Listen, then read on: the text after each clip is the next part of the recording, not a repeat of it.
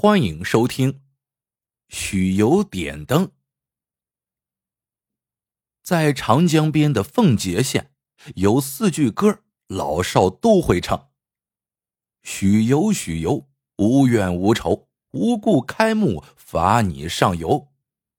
这歌啊，说的是有个叫许由的贪官偷盗刘备刘皇叔墓室的事儿。古城奉节以前。叫夔州，州府大堂的门有三道，一道中门，两道侧门。可奇怪的是，大堂的中门一年四季都死死关着，从来没有人见他开过。那时候来了贵客，是要开中门迎接的；就是小家小户的，也要开堂屋门迎客，以示恭敬。可是夔州府不管谁来了，都得走侧门。因为刘备刘皇叔的墓室就在大堂下，你官再大，钱再多，还能和刘备刘皇叔相比吗？人家怎么说也是偏安一隅的蜀国皇帝呀。所以，这不开中门已成了夔州府不成文的规矩，当地就传下了一句歇后语：“夔州府的中门开不得。”明朝万历年间。有个到夔州新上任的知府叫许由，是个不信邪的家伙。他是个状元，被皇上钦点的。上任时想来点排场和威风，硬是叫人打开了夔州府的中门来迎接他。开始时下面的人不敢，但许知府发了话，不听他的就得回家抱孩子去，哪个又想丢掉饭碗呢？天高皇帝远。这知府可是这儿最大的官呢，要你生你就生，要你死你就得死，人家要开中门不开行吗？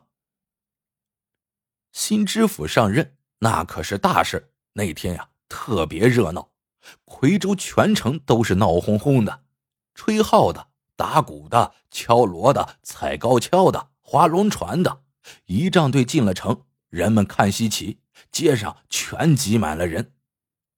这知府大人耀武扬威的坐在了石人大轿上，进了一斗门，穿过走马街，上了九步梯，到了狮子坝。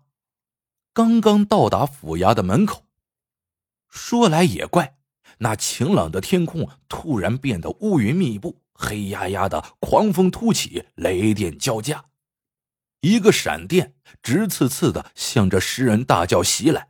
又一个雷响当当的劈在了新知府耳边，把个许攸吓得是尿裤子不说，还从轿里滚了出来，趴在地上像死猪一样一动不动，嘴巴里还不断的吐白沫。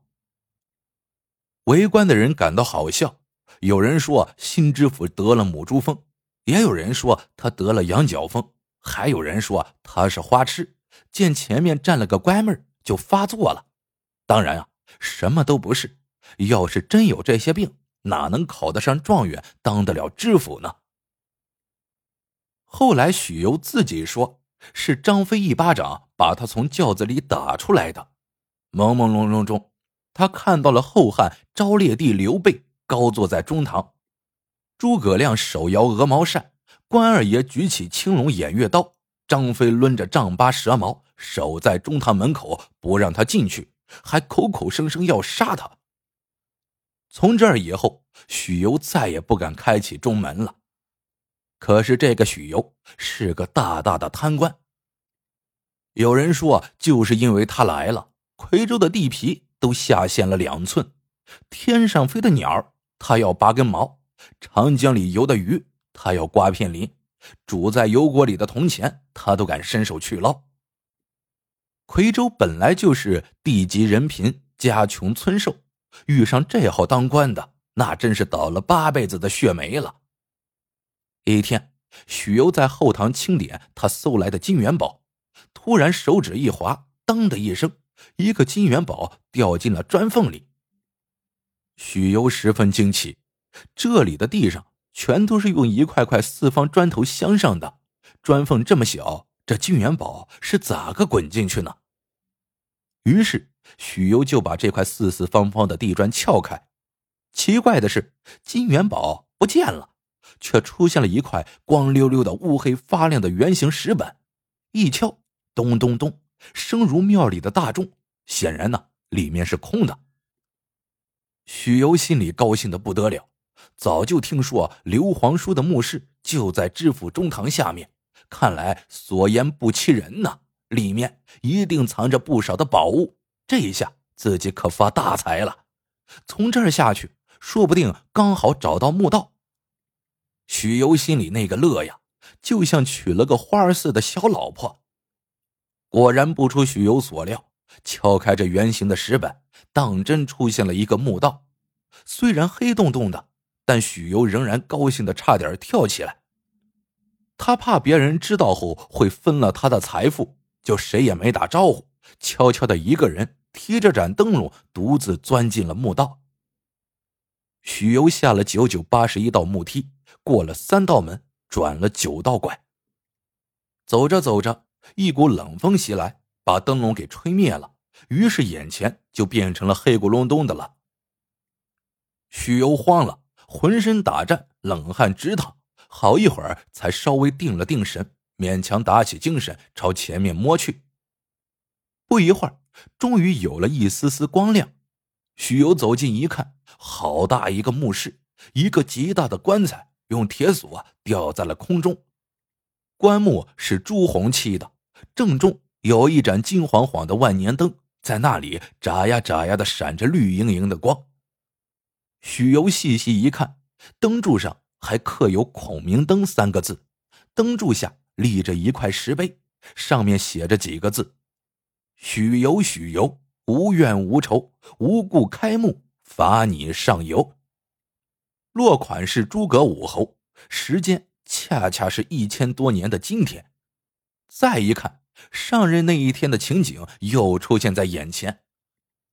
汉昭烈帝刘备高坐在中堂，诸葛亮手摇鹅毛扇，关二爷举起青龙偃月刀，张飞抡着丈八蛇矛，许攸顷刻间双脚发软，一下子瘫在地上，胯下热乎乎的，尿裤子了。